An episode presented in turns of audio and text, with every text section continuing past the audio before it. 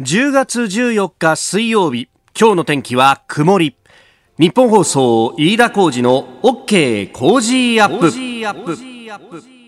朝6時を過ぎました。おはようございます。ニッポン放送アナウンサーの飯田浩二です。おはようございます。ニッポン放送アナウンサーの新行市佳です。日本放送飯田浩二の OK コージーアップ。この後8時まで生放送です。いやー驚きましたね。びっくりしましたね当に驚きましたね、はい、昨日の私あのお昼ですね、うん、えっ、ー、とお昼前11時から番組の会議をやってまして。そうでしたね。で会議やってたらですね知り合いの記者からあの LINE が入ってお宅大丈夫なの？っていうですね、うん、えー、書き込みとともにある映像というか画像が送られてきたんですがそれがあの人事発令というふうに書いてあってで、えー、内閣官房参与のですね、えー、方々6人のお名前とでそれであの総理同棲を見るとですねそのあの6人の事例の交付っていうのをですねえー、お昼のおこれはあ10時39分から、えー、やっていたということでだからあの事例の交付が終わってその後、まあマスコミに対して、えー、発表があったとでその一報遅れたっていう感じだったんですけど。あれ？知り合いが2人乗ってるぞっていうですね。本当ですよね。しかもそのうちの1人明日のコメンテーターだぞっていうですね。えー、高橋洋一さんと、はい、そして三宅邦彦さんが、ん。えー、内閣官房参与の事例を昨日受け取ったということであります。まあね、あの、高橋さんと、それから、えー、三宅さん、まあ、おのおのですね、えー、どんなこと聞かれたんですか？とか、まあ、その辺は、あの、ご本人に聞いてみようと、どこまで喋れるか、わかんないですけどね、その辺はね、まあ、ある意味公職につくというところもありましたけど、でも、まあ、あの、ツイッターなどを見てもですね、あるいは今日メールを見ていても、お結構ね、おめでとうとか、あとは、あの、番組どうなるんですか？っていう、こう、行く末を心配されている方もいらっしゃったんですが、はい、そんな中でですね、あの、同じくコメンテーターで名を連ねてくださってます、飯田康之さんが、えー、ツイツイートをしてくださって、はい、わざわざあの番組のハッシュタグつけてツイートをくださったんですが、ね、皆さん落ち着いてくださいと。内閣官房参与は、えー、副業 OK だし、うん、その上朝6時から8時のこの番組だったら、おそらく政府の会議にも一切スケジュールかぶんないだろうということで、まあ、あの、実際ですね、今日高橋さんちゃんと来てくれますから。はい。ええー、で、あの、三宅さんからもですね、えー、今後のスケジュールもいくつかすでにお願いしてる部分があるんですが、特に何の連絡も来てないんで、多分大丈夫だろうなって今思ってますんで。いや、飯田康之さんがそれをちょっとこう解説してくださってるのが、すみません、ありがとうございますっていう。わざわざなんかリスナーのこう不安にですね、火消しをしてくれたような。そうですよ、ね、いやファミリーの結束家庭なという感じが、はい、えー、勝手に思っておりますが、まあ、あの、今日は高橋洋一さん、そんなこんなで、えー、予定通りにご出演ということになりますんで、はい、ぜひ、え、えー、7時前からご出演ですんで、まあ、その辺の事情も話せるところで聞いていきたいなと思っております。で、昨日のですね、これ、総理同棲、実は、あのー、番組とゆかりの方が他にもですね、登場するんですよ。はい、で、夕方になってですね、えー、4時、50分から、えー、自由民主党の議員らで作る日本の尊厳と国益を守る会青山茂春代表から皇位継承に関する提言書受け取りというのが書いてありましてそうなんです。青山さん昨日はね、えー、総理官邸に行ってでこの皇位継承特にあの男系での継承というものに関して、えー、きちんとそれを踏襲すべきであるという旨の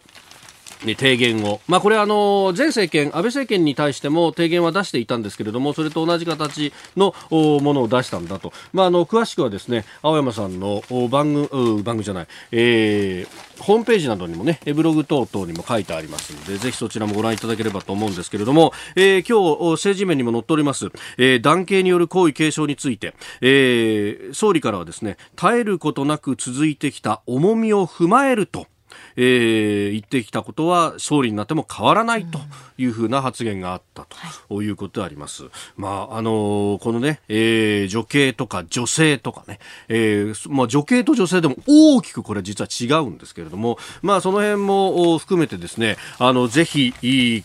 込んだ議論をしていきたいなというのが、えー、今週の末にございます、えー、オンライン配信のイベント、飯田浩二そこまで言うか、ザ・デュエル2、えー、この中でですですね、えー、ゲストに自由民主党参議院議員の青山茂春さんを迎えて、えー、政治経済外交安保菅政権への厳しく熱い提言までたっぷりこってり一緒に考えてまいります、えー、今週末10月18日日曜日の、えー、お昼2時から、えー、企画イベントは行うんですがこれあのオンデマンド方式でですね、えー、およそ1ヶ月間、えー、ライブ配信の後にアーカイブが見られる期間も設けております。すごいですね。1ヶ月間ですか？あごめんなさい。1週間。あびっくりした。1週間。ごめんなさい。1週間。あの前回は24時間だったんですけど、うん、ちょっと伸ばしまして1週間ということに大変失礼しました、えー、伸ばしておりますので、はい、えー、ぜひあちょっと日曜は忙しくってお昼なんか無理だよっていう方もですね、うん、その後あのお好きな時間に、えー、1週間後まではアーカイブで見ることができますので、はい、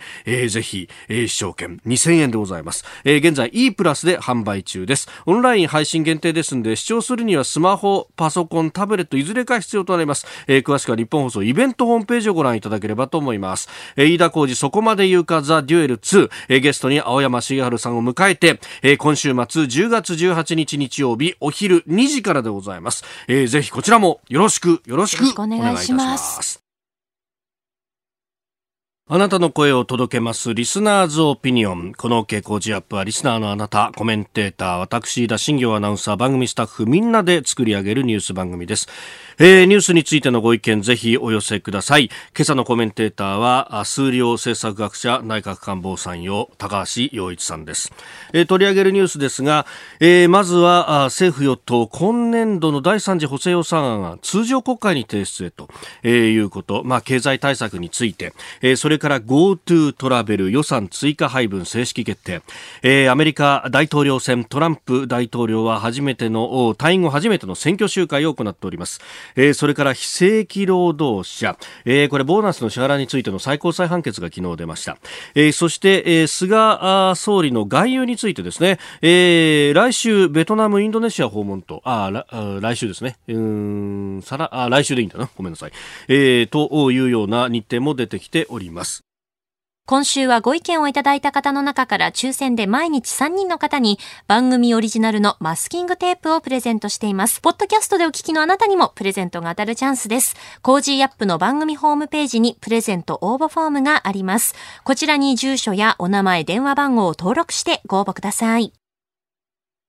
あの、内閣官房参与の人事に関してはいろいろと書き込みもいただいておりまして、ツイッターガレオンさんです。デジタル政策の分野で日本のインターネットの父、英語圏ではインターネット侍のニックネームを持つ、えー、慶応大学の村井淳さんを引っ張ってきたのも何気にポイントになるかと思っていますと。あデジタル庁とかその辺、あるいは、えー、デジタルトランスフォーメーションと、おこれから先、まあ、あの、政府もそうだし、えー、社会全体のデジタル化を加速させるというところで、えー、この村井さんの存在っていうのは大きいんじゃないかと、やっぱ知ってる人は知ってますよね。それから、あの、もう一つですね、私注目しているのが、あの、内閣官房参与で、えー、もうお一方ですね、えー、川崎市の、あの健康安全研究所の所長の岡部信信彦さん、えー、この方があコロナ対策と感染症担当ということで、えー、官房参与にも任命されたということであります。であの実はですね今日あの交付になる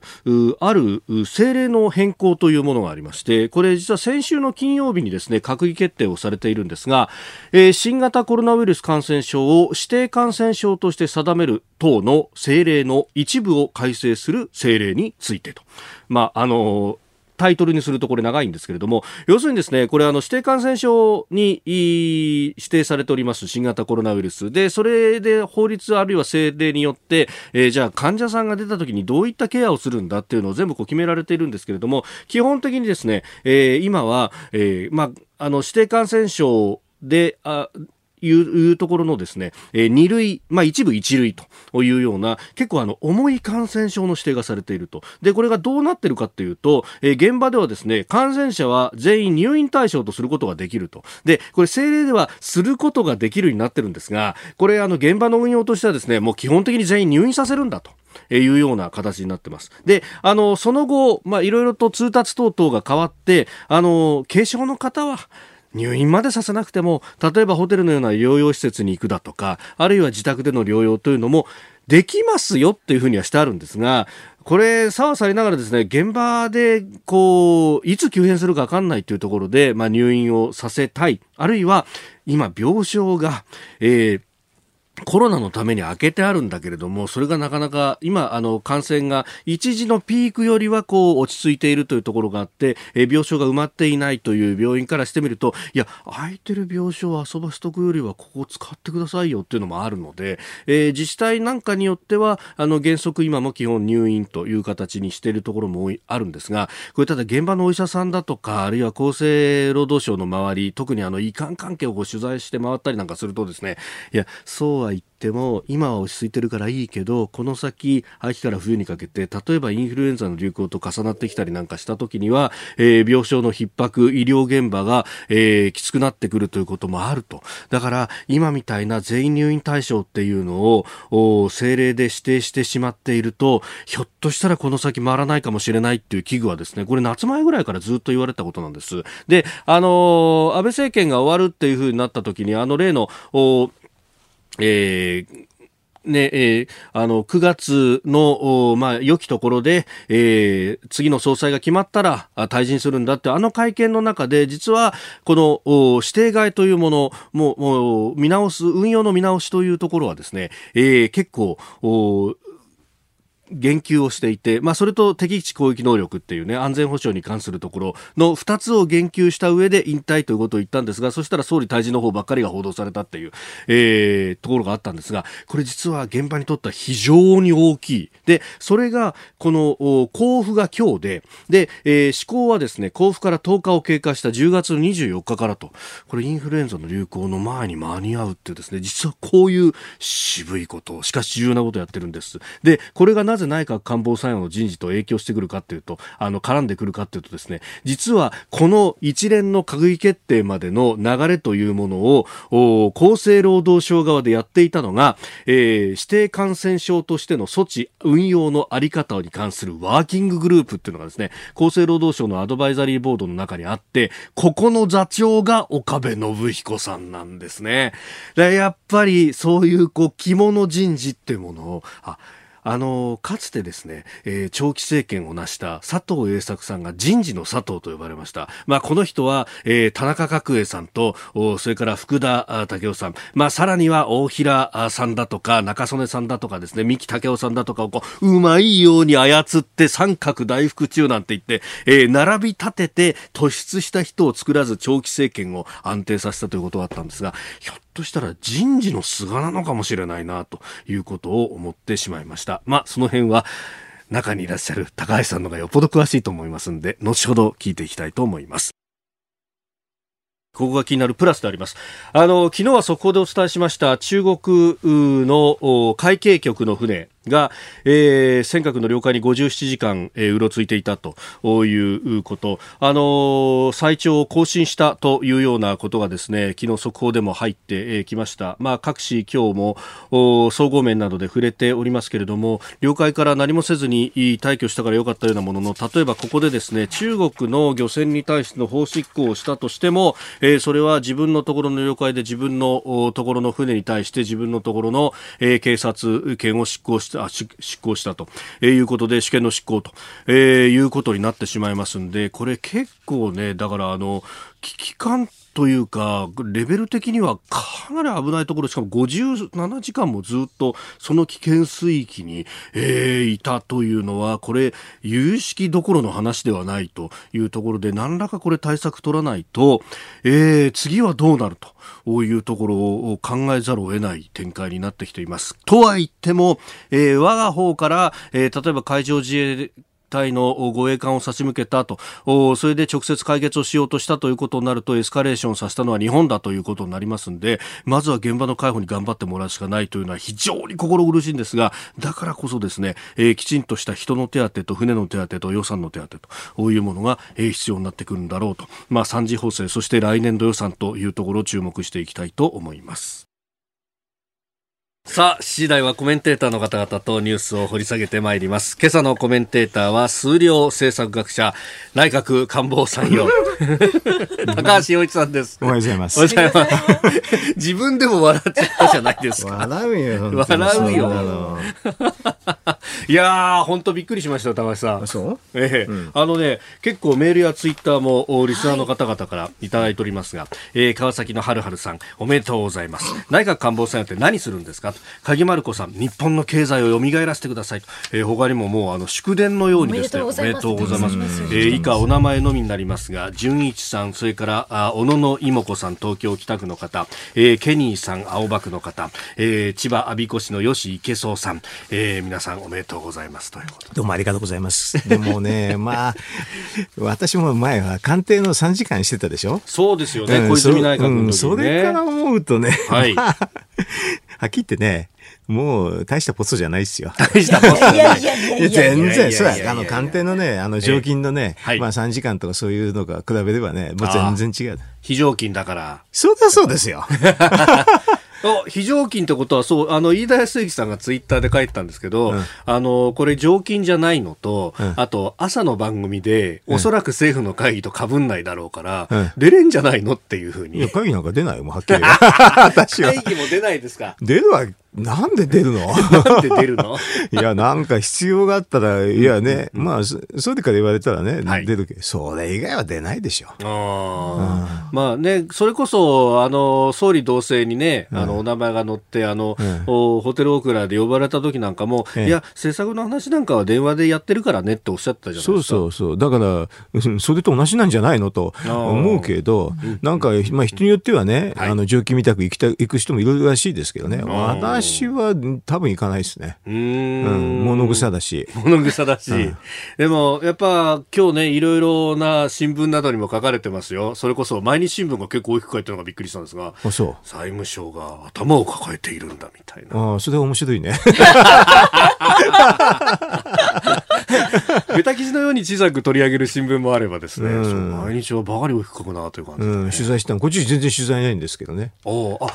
これこういうねあの政府の仕事とかつくとどうなんですか、夜回りとかあのいや知らないですよ朝がけみたいな。いやそんな意味ないでしょ。だってほとんど行かいやあの役所行く行くわけじゃないしね。それはだからあの常勤の人とはだいぶ違うんですよ。仕事としてはね。まあ基本的には官房参与の仕事っていうのはアドバイザーという感じですか、うん、なんかだから前変わんないんですよね。なんかちょっとこれ何って電話聞かれたら答えるってそれだけでしょ。なるほど、うん、ある意味聞かれたら答えるのが仕事。でしょ？だから、あの、なんか、そうじゃない人もいるんですけどね、自分からいろいろ言いに行く人もね、私に行かないから、いつも聞かれたら答えるだけなんです。なるほど。まあ、あの、今日ですね、経済についてのニュースも入ってますんで、えー、一ついつも通りの解説で、はい、よろしくお願いします。ます。ここで、ポッドキャスト YouTube でお聞きのあなたにお知らせです。ラジオの日本放送飯田浩司の OK 工事アップではお聞きのあなたからのニュースや番組についてのご意見お待ちしております。ぜひメールやツイッターでお寄せください。番組で紹介いたします。どうぞよろしくお願いします。セゾンプラチナビジネスアメックスカードが選ばれている理由。仕入れ費用税金の支払いを一元管理して業務を効率化。支払い猶予が最長56日でキャッシュフローにゆとりもできます。個人事業主フリーランスの皆さんビジネスにこれ1枚。セゾンプラチナビジネスアメックスカード。7時台はコメンテーターの方々とニュースを掘り下げます。では最初のニュースこちらです。政府与党今年度第3次補正予算案を通常国会に提出へ。政府与党は昨日追加の経済対策を盛り込む2020年度第3次補正予算案について来年1月召集の通常国会に提出する方向で調整に入りました。新型コロナの影響で落ち込む景気の下支えや雇用対策などが中心となる見通しです。あの10月26日から、まあ、臨時国会は開かれる運びになってますけれども、えー、そこじゃなくて、えー、年明けの通常国会と。いうことになってます、うん、それは面白いですねど。どっちに出すのかなと思って。まあ、ほんのちょっとの差だから、どっちでも、はい、一緒といえば一緒かもしれませんけどね。あのち、ちょっとの違いってどのくらいかしら、1ヶ月くらいの違いですかね。だからまあ、あの、予備費もあるから、当面はしのげるからっていうことかもしれませんけどね。ああ、え予備費が7兆ぐらいまだ残って残ってるから、だから、なんかだったらそこから出せばいいやと。うん割り切れば、まあそういうことなんですね。だから予備費がなくなっちゃうと、ちょっとののんびりしていられいられなくなっちゃうなんだけど、はい。まあでももっと予備費もっと使えばいいのにねとはっきりと思いますけどね。なんであんな予備費ってついといて、なんかケチりケチりやってんのかなと思いますけど。でね、あの、小出し小出しにしてるような感じがちょっとね、うん、あんなの、そう、が先にドコンといっちゃえばいいんですよね。うーんまあ、7兆円ってことは GDP の1%ぐらい、そうでしょ？1%強うん。だか。ら、極端にちょっといろいろと、あの、ちょっと次にも出てくるかもしれないけど、GoTo なんとかとかね、ええ GoTo トラベルとええかたくさんあるでしょ？はい。うそんなにどんどん使っちゃいいじゃないのって。ーん。あと医療関係もいろいろ大変でしょうからって、はいどんどんやればいいね。ああ。まあ、この辺っていうのは、その、いろんなところとの駆け引きがあったりするわけですか？まあ、あの予備費を先に積んじゃったから、はい。それに対する執行をちょっとね、うん。あの、ひょっとしたら抑えてるっていうかね、誰かがちょっと絞ってるかもしれないなとは思う思っちゃうんですね。予備費ってあんな10兆円も積んだことって今までないんですよね。ええ、でもそれは重要だから、はい。でも予予備費で予算計上しちゃったらもういいじゃないっていうんで、どんどん使えばいいんじゃないかなと私なんか思いますけどねう。ーん。これ予備費を使うとなると、あれって閣議決定が必要なんですか、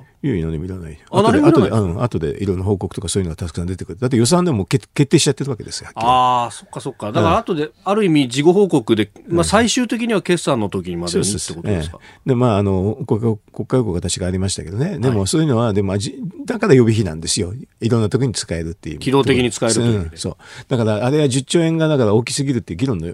というのもあるんですけどね。はいあの、とでも、当初予算に比べたら、まあ、10兆円なんて大した話じゃないから、1割以下だからね。まあ、そんな大きな話じゃないんで、あれは、あの、法律は問題ないと思いますからね。でも、予算計上しちゃって、もうすでにやって、やるんだから、うんどんどん使ったらいいんですよ。うーん。やっぱり何なんですか？あの、足りなくなったらどうしようとかそういうようなところがあるんですか？うーん、ちょっとわかんないんですけどね、あの、10兆円っていうのがおあまりに大きな予備費だったから、はい。ちょっとそれを慎重にっていうふうに思ってる人はいるかもしれませんね。うーん。ええ。いや、それこそね、先ほど引き合いに出した毎日新聞の記事なんかだと、その、あの、予算をね、えーどちらかというと、まあ、再、こう、どんどんと、お削ったりとか、あるいは増税をして、財政再建を目指そうとしているのに、あの、高橋さんは、ねどちらかといううんと、おとんね金を出す方だから、戦々恐々としてるみこたいな。の間の予算はでもあれですよね、あの、国債出して、で、国債出しただけだったら財政再建をってロジックはわかるんですけどね、はい。あれは日本銀行がみんな買うんですよ。うんうんうん。でそのためにあの日本銀行とあの財務省ああの麻生大臣のツーショットの共同会見もやったくらいなんですよね。はい。でそれはでも日本銀行が買ったら実は利払い負担と償還費負担はないんですよ。でそれないっていうのは財務省も知ってるはずなのに、なんであれで財政再建っていうのかって分かんないですよ。うーん。まあ、そうすると、まあ、これ、安倍政権の継承っていうふうに菅さんもおっしゃってますけれども、基本的には金融と財政と、ええ。まあ、特に、まあ、金融はええ。基本,、基本的に緩和をしていって、え財政を適切に出していくっていう方針。そうでしょうね。あの、なまあ、普通の今の金融って言った意味は、金融政策ね。金融って英語で言うと、あの、フィナンシャルっていうのとマネタリーって二つの意味があるんですけど、ね、あはい。あの、だから日本語で言うと分かんなくなっちゃうんだけど、ええあの、マネタリーの意味での、まあ、金融政策は従来通りでしょうね。ん。で、それは、あの、菅さんがすぐ、あそあの、工藤さんと、あの、飯食ったでしょ？はい、日銀総裁と、あれ確認したはずですよ。まあええうん、ちゃんと飯を食ってはい確認をするっていうのがお仕事なんですけどね。飯食うとこだけみんな強調するんだけど、ええ実はあのね、差しであってきちんと話するっていうのが一番重要なんですよ。うん、変わりはないぞっていうのもちゃんと言っとくの言も、わないとだってわかんないじゃない。で、こね、日本銀行としてみればどうなっちゃったんですかって直接聞いた方がいいじゃないですあか。うん、あ、もう従来通りだよって言えば、あ、そうかと思うじゃない。みんな安心する。うん、みんな安心する。で、日本銀行の総裁がわかんないとね、できないでしょ。えーまずは第3次補正予算案、まあ、当面の経済政策についてお話しいただきました。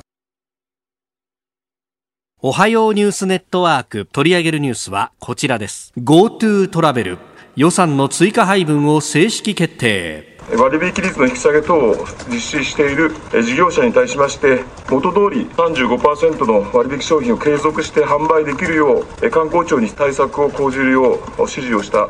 ところでございます。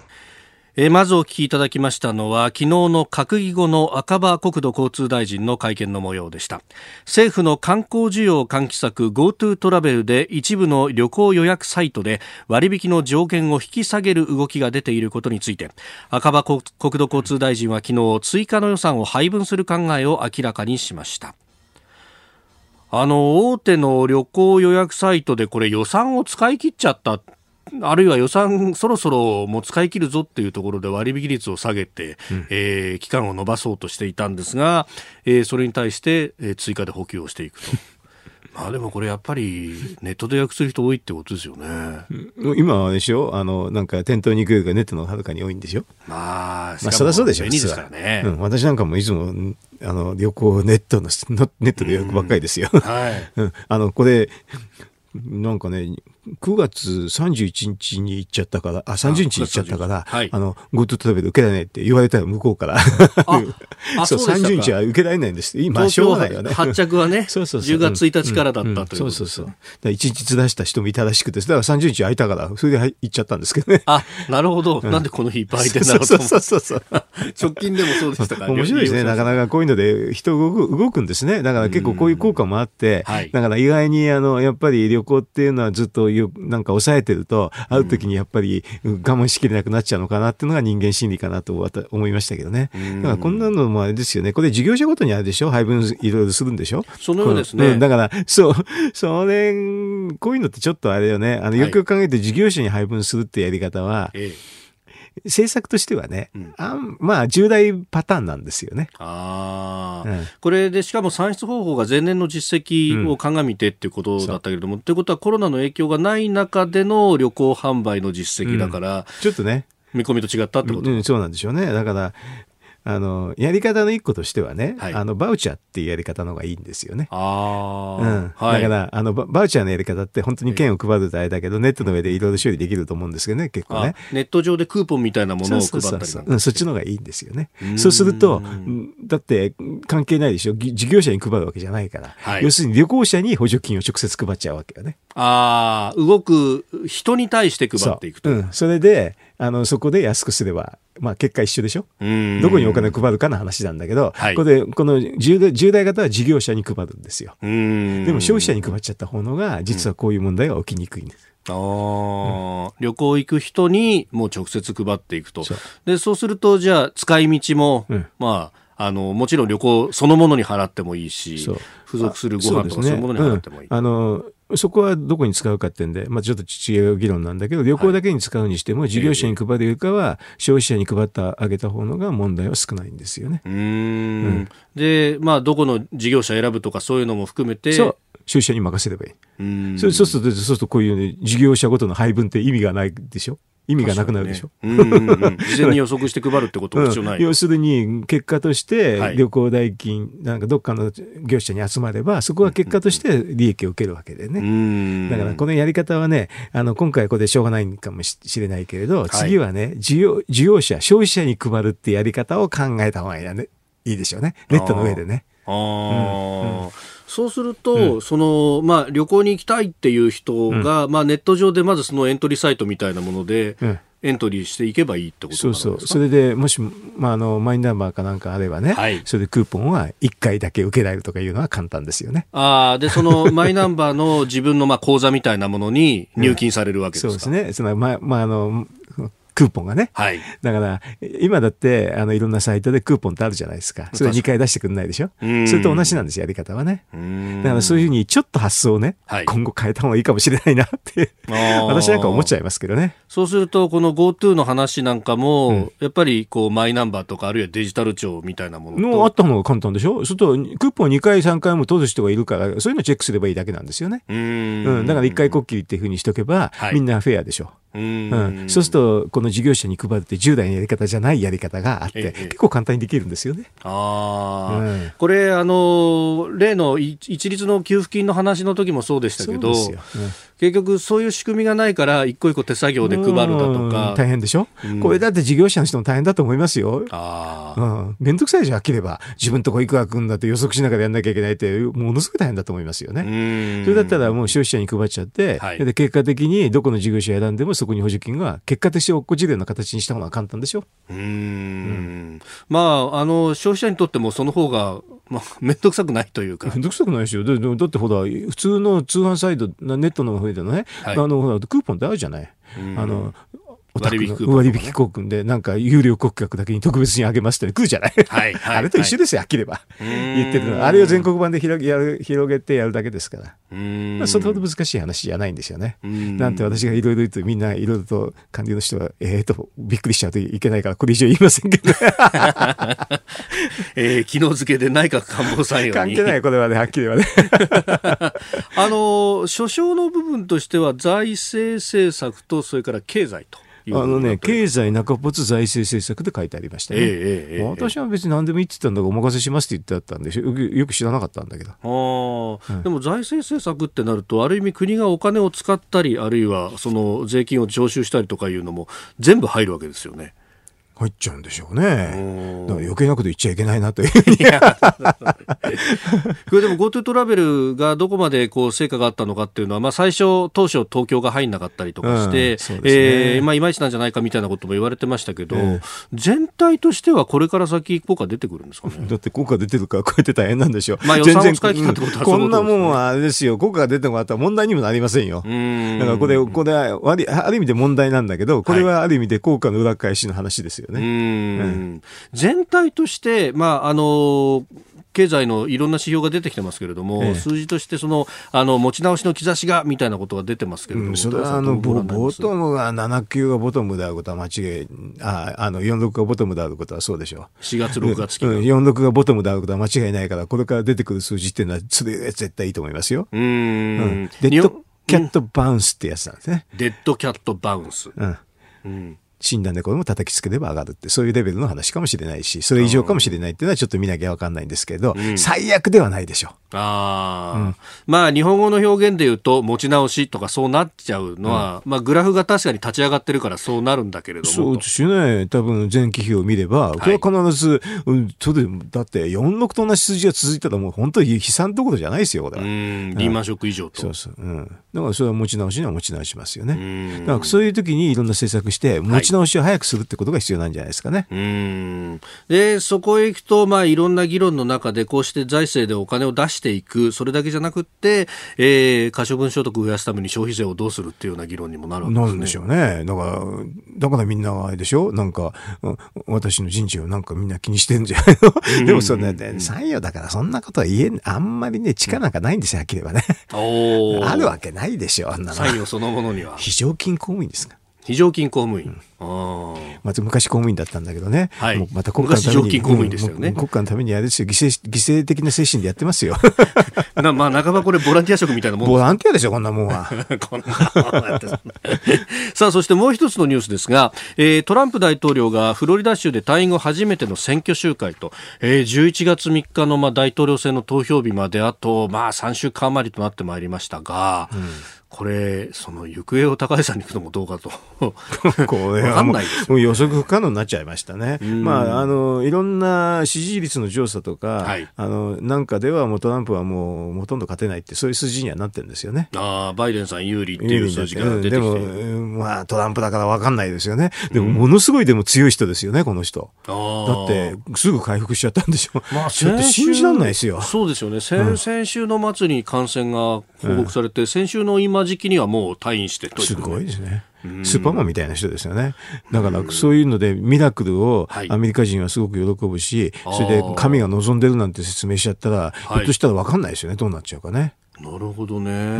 あのちょっと日本人にはわかちょっと分かんない感覚ですよ、これ。ミラクルと神が望んでるって何言ってんのかって話になるでしょ。ええでもアメリカ人の半分っていうか結構こういうストーリー好きな人多いんですよね。ほう、アメリカ人の特有のメンタリティというかメンタリティある。うん。それ強い人とかね。ヒーロー待望論みたいなそうそう、そういうのはありますね。だから、ひょっとしたら分かんないですよね。で、そういう人はちゃんと世論調査にはまともに答えないでしょうからね。ちょっと、ちょっとはっきり言って、ちょ、ちょっと、えっていう感じの発言でしょ？今のは。あーまあ、いわば隠れトランプの要因、うん。そう。わかりにくいですよね。だからいろんな調査見てるとトランプはもう負けそうなんですけどね。ん。でもそこがないからもう何でも、あの、もうボトムだから何でもやっちゃうだろうし、ひょっとしたらすごいまくりでね、っていう可能性はなくはないと思いますし、あとね、そもそもほら、今回郵便投票多すぎて、はい。もうね、ずっと確定してんじゃないと。うーん。それとどうなっちゃうのかなって感じですよね。年を越すんじゃないかなって話もあそれはだってあんだけ郵便投票多かったら、あのアメリカの郵便投票ってもうすごいシステムですよ。ひどいシステム。広いシステム、えーおはようニュースネットワークでした。個人事業主の皆さん毎月のキャッシュフローにお困りじゃないですか？セゾンプラチナビジネスアメックスカードなら最長56日の支払い猶予で余裕を持ったキャッシュフローさまざまな支払いを一元管理して業務を効率化。さあビジネスを後押しする一枚をセゾンプラチナビジネスアメックスカード続いて教えてニュースキーワードです。非正規労働者非正規雇用の人が正規雇用の人と同じボーナスや退職金が支払われないのは不当であると訴えた2件の裁判で最高裁判所は昨日いずれも不合理な格差には当たらないとして支給を認めない判決を言い渡しました。えー、2件の裁判ですが、まず1つが大阪医科大、えー今は大阪医科薬科大に変わっておりますが、ここの元アルバイト職員への賞与、ボーナスについて、えー、二つ目は東京メトロ子会社メトロコマースの元契約社員2人に対しての退職金についてと。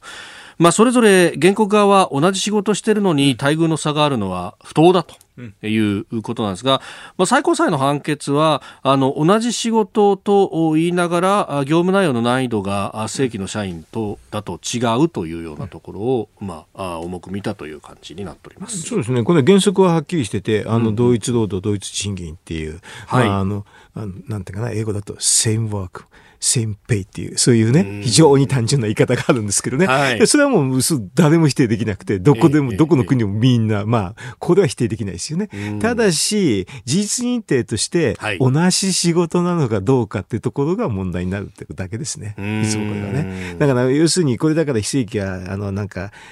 冷遇されてるんだとか、そういうんじゃないんですよね。要するにその認定問題なんですよ。要するに同じ仕事なのかそうじゃないのかって。はい。そこだけなんですよね。うん。で、これはあれでしょ？あの、同じ仕事のようにちょっと見えるけれど、はい。あの、なんか、正規の方の人の仕事の方がちょっと幅が広くて、いろんな苦情は受け付けるとか、よ要するにいろんなのがあって、っていうことでしょ？非正規の人は結構定型的だったって、そういうところでちょっと違うというはい。判断をしたということですよね。うん。でこれも判断だから、でも同じじゃないかっていうと、あるところを見てると同じに見えるかもしれないなとは思うけれど、全体見てるときに同じかどうかっていうのがポイントですね。うーんまあ、高裁までの判決は、その同じっていう部分を、まあ、強調というか重く見ていましたが、ええ今回はむしろその、あの、実は違うっていう、まあ、ある意味、そうそう。実はの部分ですよね。ええその、まあ、定型的なある意味の、こう、業務の、ええお内容を文字で書くと見えてこないところ似てる。うん。あと、だから、あのね、この原告の人もね、同じだと思ったから訴えたんでしょ、ええええうん。ええの全然それが見て違ってたら訴えようがないですよね。うん。だからかなり同じだったとは思うんだけど、まあ、実は。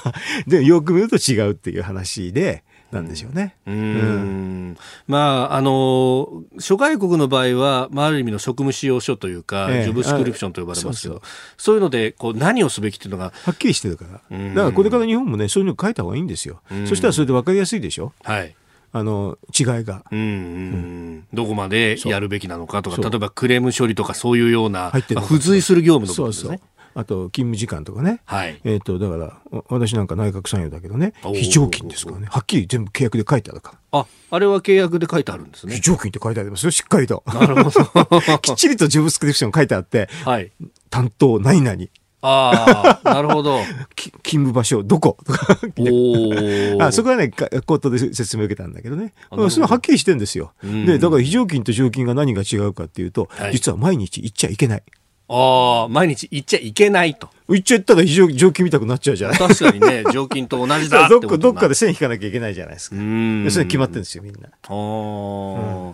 これ、あの、日本の働き雇用慣行で、特に正社員なんかそうですが、うんとにかく、あの、ね、えー会社と、会社に入ったらうん、何でもやるんだとうん。いうような、まあ、包括的な契約になっている。ちょっと書きゃいいのにね。入ったら何でもやるとね。ああ、そうか。でも何でもやるということも書いては書けいないのか。ばいいじゃない。うん、書けばいいじゃない。だから何でもやるって、だから何でもって言ったら何ですかって言ってね、区別に何々って列挙しないとまずいと思うんだけどね。うんでもこうやってね、何々何々って列挙すると0時ってことになるから、まはいあその範囲はってことわかるじゃない。ええそれ書けばいいじゃない、はっきり言えんば。お茶組も入ってたらね、はあるし。書けばね、みんな納得すると思いますよ、この手の話が。うん。書いてないと、やっぱり分かりづらいよね。とは思いますよ。誰か裁判するときにもね、いろいろ聞いてみて、ああ、違うのねと思うかどうかって話ですよ。聞い聞い聞いた話だからすごく面倒くさいじゃない。うん最初からもう文書であって、この業務内容がはっきりしてれば、すごく分かりやすくていいじゃないですか。うんあの働き方改革の時に一時期その、まあ、職務内容をきちんと明示するっていうような議論にはなりましたけど、なんでやんないのかね。やった方が楽なんですけどね。これ使用者からするとやっぱりこう曖昧模倣としていた方が何でもやらせることができるから楽ってことになるわけですかね。でもこういう形ではい。訴えがあるでしょ、うん。そうすると裁判が大変ですよね。うん。だからどっち取るかってことなんでしょうけどね。だからだんだん流れ的にははい、きっちりしないと、ええ。要するにトラブルが大きくなりすって、きっちりししないとトラブルが大きくなるというふうな傾向じゃないですか？ああ、こうした訴訟というのがいっぱい抱えることになってしまうそうでしょ？だから昔だったらこんなのは多分訴訟にもならないっていうレベルで、ある意味で曖昧模倣の方の人が有利だったかもしれないけど、これからは多分曖昧模倣の方の人がちょっと不利になる公算が高いんじゃないかなと思いますけどね。ああこれあの、報道によってはですけれども、まあ、こうした判決が最高裁で出てしまったと、まあ、これから先、使用者は、まあ、ある意味、あじゃあ、非正規にはボーナス払わなくていいんだなって言って、えーまあ、む無体なことが横行するんじゃないかっていう指摘もありましたそうなると、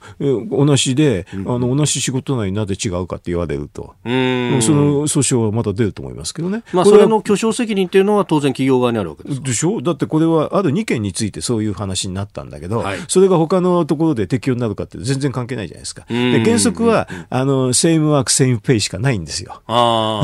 あ、まあ、それは日本の労働法規だっても、それが。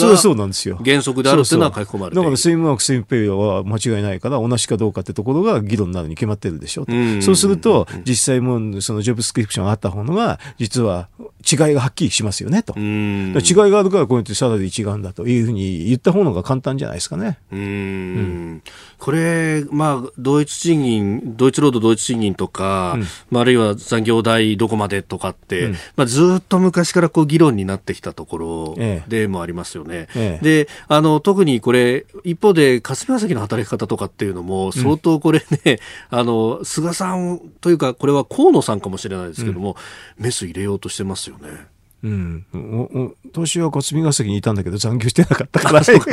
よくわかんない。なんでみんな残業するのって、いつも疑問に思うね。なんか残業が天井まで行ってしまうと、あとはあの自主的に残っていたから残業代は発生しないっていうロジックで働かされるんだっていうのを官僚から聞いたことがありますね。あの、なんかね、30時間以上はあんまり払われないっていうのは多分そうなんですよ。んでも私30時間もやんなかった。だからそういうの分かってんだったらやんない方がいいじゃない？おお、なんでそれが支障があるのかよくわかんないですよ。やんなかったら仕事が回らない人がいる多いんですかね？いやーやんなければいなきゃいないで待っていったよね。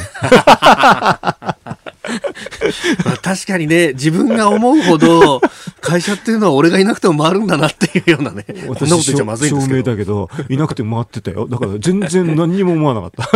た。続いて、ここだけニューススクープアップです。この時間、最後のニュースを、スクープアップ菅総理が今月18日からベトナムとインドネシアを訪問。菅総理大臣は昨日自民党の役員会で、えー次の日曜日今月18日から4日間の日程でベトナムとインドネシアを訪問することを明らかにしました菅総理が外国を訪問するのは就任後初めてとなりますまあコロナもあってなかなか外に行きづらいという中ですがあの、うん。でも電話会談はすごくいろんなところでやってますよね。そうですね、ええものすごくやってるしね。あの、電話会談の順番なんか見てると面白いですよね。ああ、アメリカの前にオーストラリアもあったりとかしましたで、がそれで、はいあの、韓国の後に中国が行くとかね。ええそうすると、あれですよね。あの、大木さんなんか、本当に早く来たってって、すごく言ってたんだけど、来週ねその前にね、中うん、あの、言ってたんだけど、あの順番見て、うっと考えて、それでよくよく考えてみたら、あの、ほら、セキュリティダイヤモンドの話があったじゃないですか。日、はい米、日米豪、印の。外相会談うん外相会談日本でやって、あれ安倍さんが提唱したやつでね。だから日本に敬意を表して日本でやるわけでしょ。はいで、あの、日米関係で初めてなんですよ。日本がいろんなアイデアを出してアメリカがフォローするってのは初めてなんですよね。だからものすごくあれで、で、もう日本に敬意を表してやったん、やって、それで外相が4カ国が来ちゃったでしょ。はいそうするとちょっと、その次は行きにくくなっちゃったわけよね、さんはね。あうん、中国はね、その後で何が言われるかって話だから、ちょっとそれで距離を置いて、はいそれで、その間に尖閣がたくさん、こう、なんか公開侵入したりとかね、わかりやすいね、あの国は、本当に。なるほど、そこがリンクしてるんですね。わかりやすいね、こうやって見てると。うん。だから、おまあ、非常にわかりやすい国なんだから、はいそれに対応すればいいんですけどね。ううんん。でも面白いですね。でも菅さんもやってることがね、韓国には非常に厳しかったりね、日日中韓日中韓の話をいかないとかね。そうですね。今年は韓国が議長国で、そう12月にもと言っていたんですがい、かないよとかね。まあ、いわゆるその 先週の募集校の話、ええー資産の差し押さえと売却っていうのを、あれ、ちゃんと落とし前つけてくんなかったら、俺は行かないから。そうっていう。面白いですよね。で、菅さんってでもね、あの、ほら、慰安、その前の慰安婦の危機の話の時にずっと担当してたでしょ？あれを全部保護にしたっていうのはかなりね、韓国はね、はいそれその人が総理になっちゃったんだからね、それは違うでしょうと。要するに核の経緯をちゃんと踏まえてね、韓国も対応しないとね、はいそれはすごいよと。だってずっと安倍政権の時見てたわけでしょ？それでおまけに、あれは担当が菅さんが確かやってたはずなんで。はあそれをもう全部ごちゃにしてひっくり返しちゃったわけでしょ？はい。すごいで、そうするとね、それ覚えてますよ。だから今回は徴用工の話に言ってんだけど、いや、その前もあるぞって感じでしょ。ああ、なるほど。まあ一連のね、それこそ、あの、海事の航空機に対してミサイル艦船のレーダー照射し全部そうでしょ？だからみんな覚えてるんでしょ？それ担当してたんですと。あの、官房長官でやってたんだから。全部スポークスマンとしてね、そう。質問を受けてた。うん。あの、ドイツでほら、慰安婦像の話になった時、強烈に強硬でしょ？ベドベルリンのね、ベルディンのね、強はい硬だったでしょ、それね、ドイツに取り消させちゃったんでしょ？うんだからもうそれは、あの、茂木さんもね、あの、もう、菅さんがそういうの怒ってるの知ってるでしょうからね。うーん、それはもう総理がそう言ってんだから、もうそれは必内閣の方針として。ポポスト、あの、菅になれないじゃないですか、茂木さんも。もう大変ですよ。まあ、あの人事も、だから茂木さんが外務大臣留任で、で、一方で加藤勝信さんが官房長官で、二人は同じ派閥。同じ派閥で。政権でも面白いですよ、競わしちゃってね。うん昨日、官房長官に会ったんだけど、久しぶりにね。まあ、あ官邸に行ったから そうそうそうね久しぶりっつって、出世しましたねっつったら、いやいやいやとか言ってたけど。あ、そっか。もともと大蔵省で、あれ、一年違い。一年違いですか、うんよまあよく知っててね。なるほどで。昔の話したからね、それ以上やめた方がいいよって言っといた。いやポロって出ちゃったらまずいじゃないですか、変な話が。なるほど。まあ、若い頃っていろんなことがあったうん。でもね、す菅さんも面白いんですよ。そうやってね、ポスト安倍っていうのを競わしてやるしね。まあ、河野大臣を入れたりね。河野さんも言うとしたらポスト安倍、あ、ポストね、菅になっちゃうかもしれないしね。うーん。だからもう完全にあれでしょ、岸田さんとかあなたですっ飛ばして、世代交代っていうのをもう色濃く出てますよね。ああ。で、ね、携帯電話代金とか、あるいは、まあ、それだけじゃなくって、もう電波行政とかもいろいろあるかもしれませんが、総務大臣には、えー武田さん。そうそう。あ、麻生さんと全然違う人を持ってくるとかね。そうですよね。だからああいうのも面白いですよね。まあ九州地元じゃ結構バチバチやってるところを。うん大変なところですよね。だから、でも、それだけじゃなくて、ほら、国際金融都市ではね、東京だけじゃなくてね、あ大阪も福岡もって言って、あちゃんと麻生さんにも顔を立ててるし。あの辺はその思惑っていうのもあるんですね。全部、だから、あの、政治家の頭って全部がリンクしてるから、すごい面白いですよ。ほー。うんお予想外のことがリンクして全部動くんですね。うーん。でもなかなかこの外交もなんかもこれだけじゃなくてね、国内や、たか面白いですよ、こういうの見てると。これ、まあ、あの、今回ね、えー内閣官房参与で、えー経済丸ポツ、えー財政政策とい。うご担当になって、えまあ、先ほどもね、あの、いろんな、こう、所掌は広いよっていう話ををされてましたけれども、なんか総理から言われたりとかってあるんですか？いや、言われ、なんか、だから、電話かかってきたら答えるってそのレベルですけどね。で、私だから質問全部覚えてないんだけど、かかってきたら答え、答え、アンサリングマシンだけやってるだけなんで。自分から言わない人なんで。うんん。あの、大体官邸の中にいたから、自分からしゃしゃい出ていろいろやる人ってあんまり好まれないって知ってるんだよね、正直言うと。なるほど。なんか聞かれた時だけ答えると。もう一番いいんでしょ。黒子に徹するってことですか、うん、それが一番いいでしょ。それ余計なこと言わないから。なんか、ご中心ご中心っていう人っていうのは、あの、案外パフォーマンス良くないんですけどね。うーん。なるほどね。いろんなこう、官邸内の過激みたいなものもあるんですね。うん一応中にいたんでね。うん、それは知ってますよ。だから、あの、目つぶっても歩けるくらいですから、あの中は。ああ、なるほど。うん。総理官邸のあの建物の中は。よく知ってます。だから、あの、あんまり邪魔にならないようにやりますよ。なるほど。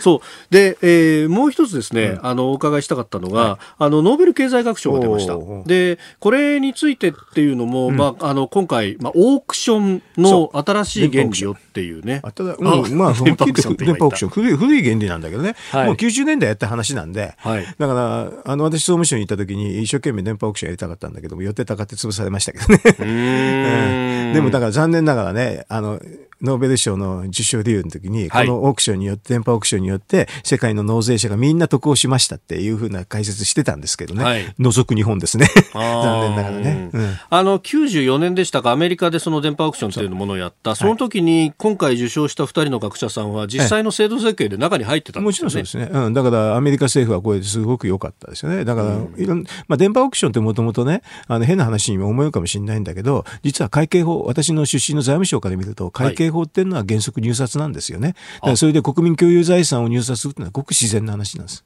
会計法から考えると。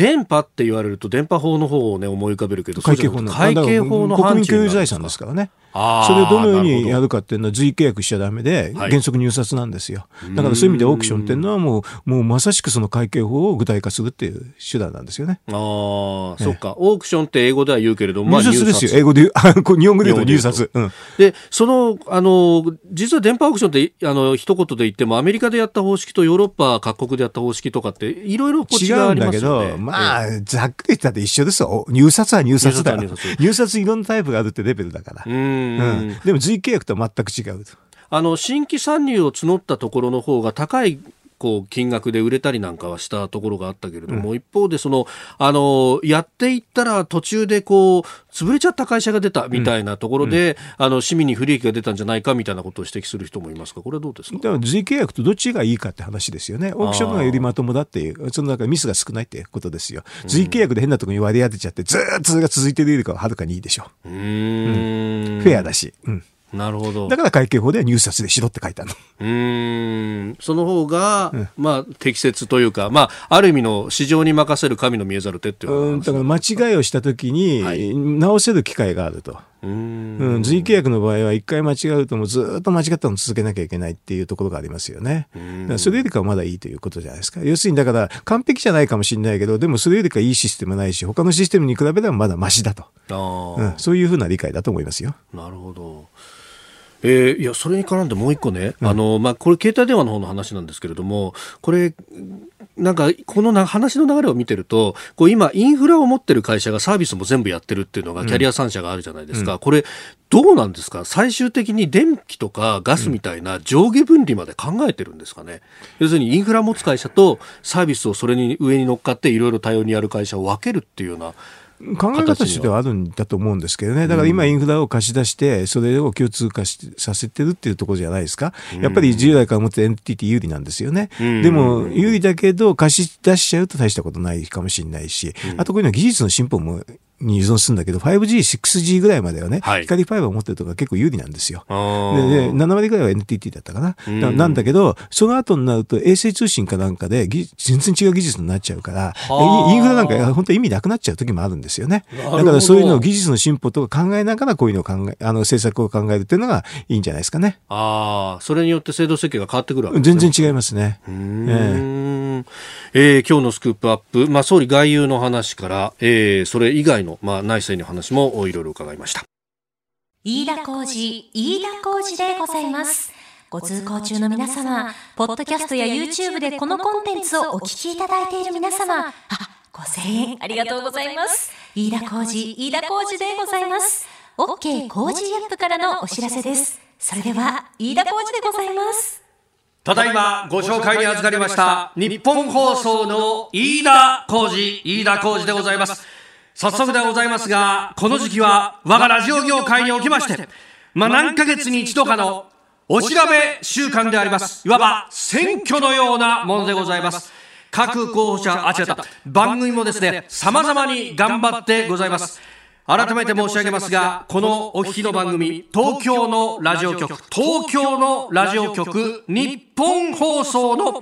日本放送の地上波でのラジオ生放送番組の再編集版でございます。この OK 工事アップは平日、月曜から金曜の朝6時から8時までの生放送でございます。日本放送でございます。で、地上波でお聞きでなくとも、もしもお手元に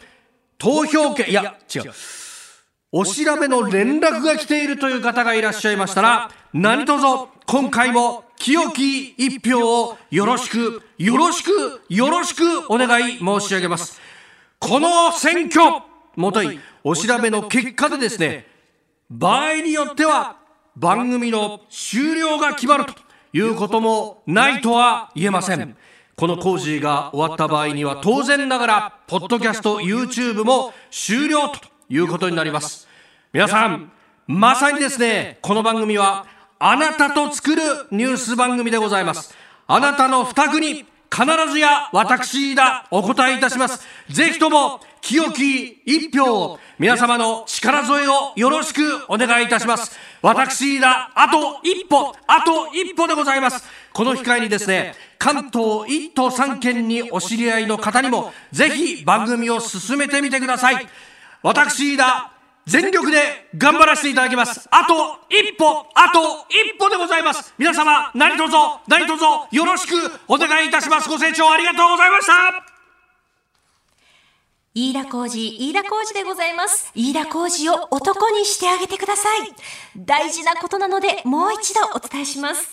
この飯田浩二の OK 工事アップ。関東のラジオ局日本放送で平日の朝6時から8時までの生放送です。